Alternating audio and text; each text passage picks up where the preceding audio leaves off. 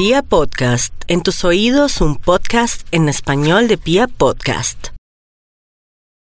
Amigos, ¿qué tal? Soy Michael el Turco Puertas y esto es Árbitro y Juez, el podcast futbolero para los oyentes de Pia Podcast.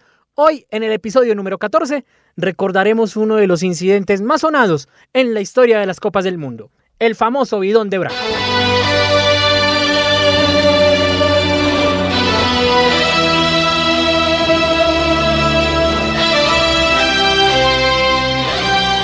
Para empezar a contar esta historia hay que remitirse a la Copa del Mundo de Italia 90. Brasil y Argentina, los dos protagonistas de este partido, venían de momentos distintos, pero los dos habían sembrado dudas en la fase de grupos.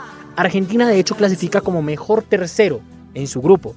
Clasificaban cuatro de los seis mejores terceros en aquel entonces. Argentina había perdido con Camerún en el debut 1 a 0, gol de Roger Mila. Había ganado 2 a 0 a la Unión Soviética y había empatado con Rumania 1 a 1, lo cual lo dejó en la tercera colocación.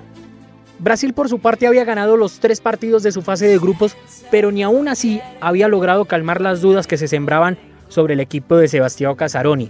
Era un equipo muy práctico que no tenía el juego vistoso brasileño, pero que al final sacó los resultados.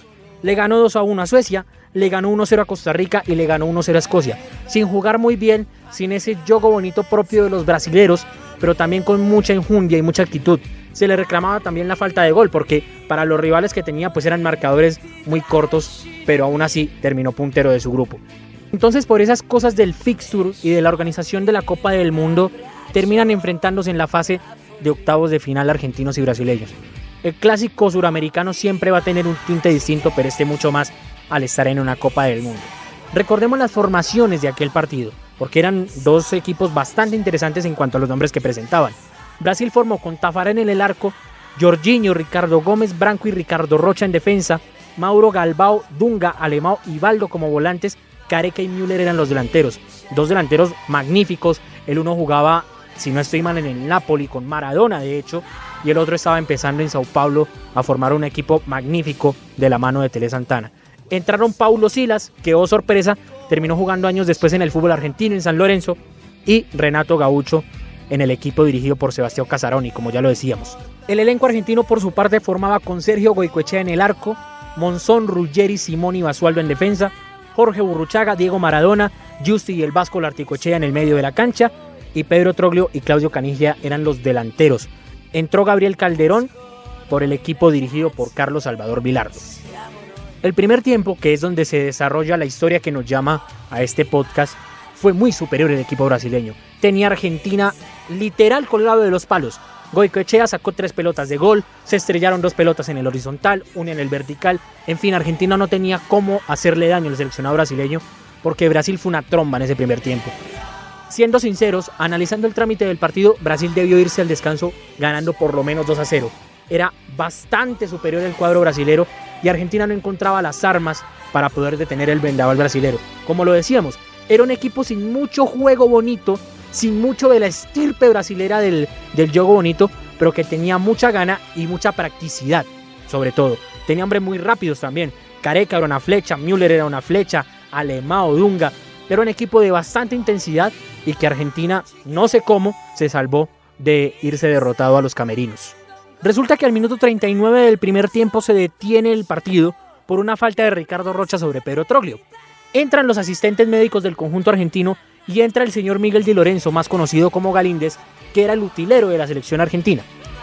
Galíndez entra con una especie de maletín en donde estaban algunas bebidas isotónicas y agua para los jugadores de la selección argentina, pero le ofrece un bidón verde a Branco, que era el volante 6 de aquella selección brasilera. Con el envase verde se acerca a Branco y le da la botella. El jugador brasileño se refresca y luego toma el contenido. Dos minutos después, Alemão le comete una falta a Maradona. Entra de nueva cuenta el masajista. Branco se acerca lo mismo que Basualdo, camiseta número 4. Y luego llega el 7, Burruchaga. Branco dirige su mirada específicamente al interior de la hielera. Justi, el mismo que minutos antes le había dado el envase verde, se da cuenta y se cruza entre la mirada del brasileño y el maletín misterioso. Basualdo toma una botella transparente, Burruchaga una verde, la destapa y finge tomar líquido, pero como se puede observar, no sale nada del recipiente. La escena finaliza con un diálogo que le hace Branco al árbitro asistente señalando la dirección del masajista. Branco consume ese líquido, el mismo Galíndez incluso después en sus descargos dijo que era bebida isotónica que le había ofrecido al jugador brasilero y en ese momento empieza a sentir malestar, empieza a sentir aturdimiento, se siente mareado y eso le afecta en el rendimiento futbolístico.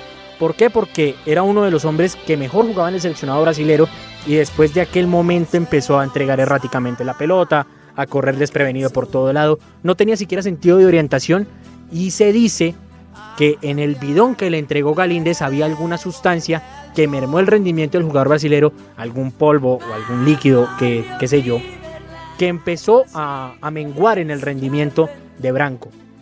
Para el segundo tiempo Argentina cambia un poco el esquema táctico del partido, empieza a manejarlo mejor. Hay que decir que Diego Maradona estaba bastante tocado del partido contra Rumania, jugó con el tobillo inflamado, jugó infiltrado, pero empieza a aparecer la figura del Diego a darle un poco de lucidez a la selección argentina y termina ganando ese partido con gol de Claudio Canigia al minuto 35 del segundo tiempo. Un pase magnífico, milimétrico de Maradona a espacio de los centrales de Brasil y termina convirtiendo el entonces atacante del Atalanta de Bérgamo. Sigue Diego. Sigue Diego, pico Canigia. Vamos, Diego, lo estaban agarrando. Canigia, la ley de la ventaja. Canigia, ahora o nunca. El triunfo, Canigia, gol.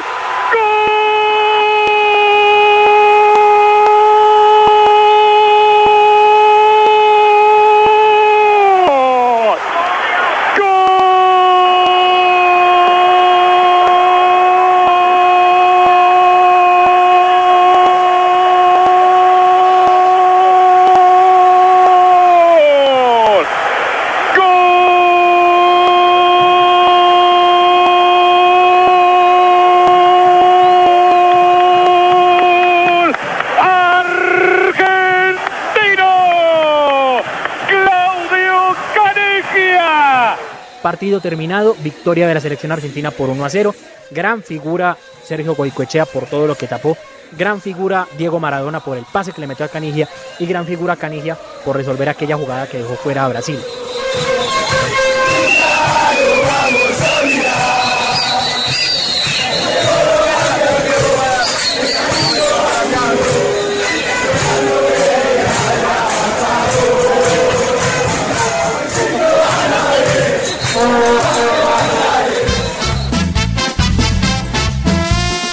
Argentina termina jugando la gran final de ese campeonato del mundo frente a la selección de Alemania y la pierde, pero ahí no había ni siquiera empezado la polémica. Digamos que a Carlos Vilardo toda la vida se le han cuestionado los métodos que utiliza para ganar.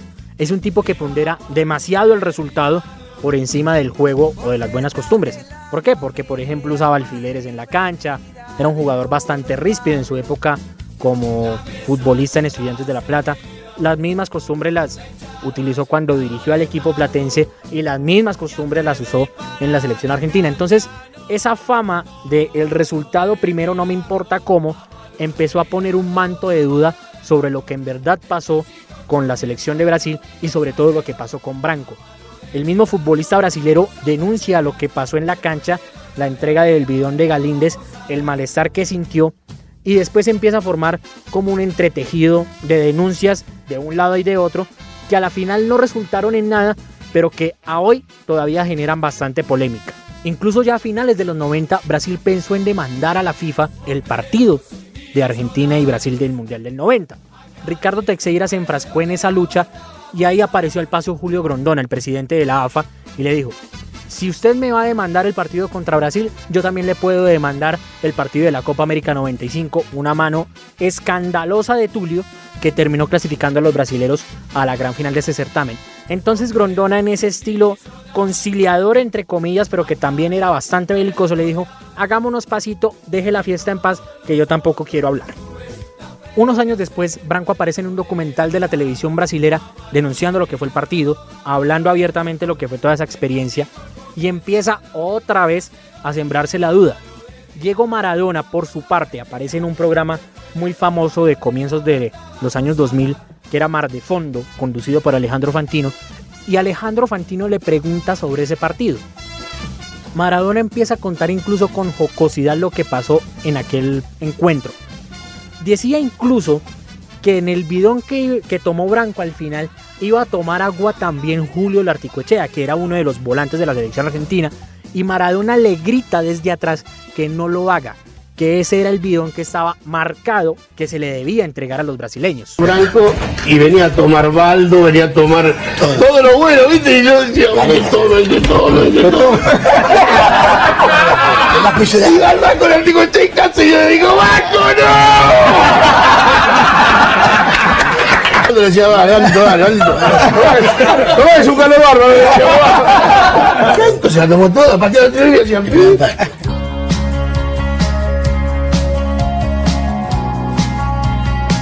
Como ya lo decíamos, Galíndez siempre dijo a rajatabla que lo que entregó fue bebida isotónica, para no mencionar marcas. Bilardo también lo respaldó en sus declaraciones. Bilardo dijo que, que no hizo ningún artilugio en ese partido. En algún momento lo quisieron llevar a reconocerlo y como que echó el carro un poco para atrás. A los mismos jugadores pertenecientes al plantel de Argentina de esa época, por ejemplo Troglio o Ruggeri, que hoy son bastante mediáticos, se les pregunta cada rato por lo que pasó en ese partido y lo niegan tajantemente, pero en fin, esa victoria de Argentina siempre ha estado con un manto de duda por lo que pasó con Branco y porque uno se pregunta qué hubiera sucedido si el futbolista de la selección brasileña hubiera podido jugar en plenitud de condiciones y sobre todo si Brasil no se veía menguado por esa situación que sucedió en el campo de juego. Justi me pide agua, sí, cómo no, agarrar el agua bueno, y agarró el bidón de, de Gatorade y tomó agua. Bueno, y entonces viene este jugador brasileño blanco y bueno, toma agua. Venía otro más a tomar agua y lo agarra el vasco. Y entonces el vasco te, y tomó del otro bidón, toma vasco. Y viene el alemán y dice... El otro día, un domingo por la tarde, volví a la cancha, esa que me vio crecer. Y bien amigos, así llegamos al final de este episodio de Árbitro y Juez, recordando tal vez uno de los escándalos más sonados en la historia de las Copas del Mundo, que aún no se pudo probar realmente si sucedió, si no sucedió, si fue un invento de Branco, si fue otra maniobra del bilardismo puro y duro, en fin, siempre estará esa duda y pues el mismo fútbol nunca la pudo develar, así que será uno de los grandes misterios de la historia de los mundiales. Se despide Michael de Turco Puertas, arroba un mequetrefe más en Twitter. Recuérdenlo, ahí me pueden escribir, podemos hablar de fútbol, si tienen temas nuevos, si recuerdan algunos detalles también de ese escándalo para poder compartir y poder charlar un poco de lo que fue ese episodio entre Argentina y Brasil y pues obviamente recordar esa rivalidad del fútbol suramericano. Yo les deseo buen viento, buena mar y buen camino para todos. Esto fue Árbitro y Juez. Chao, chao.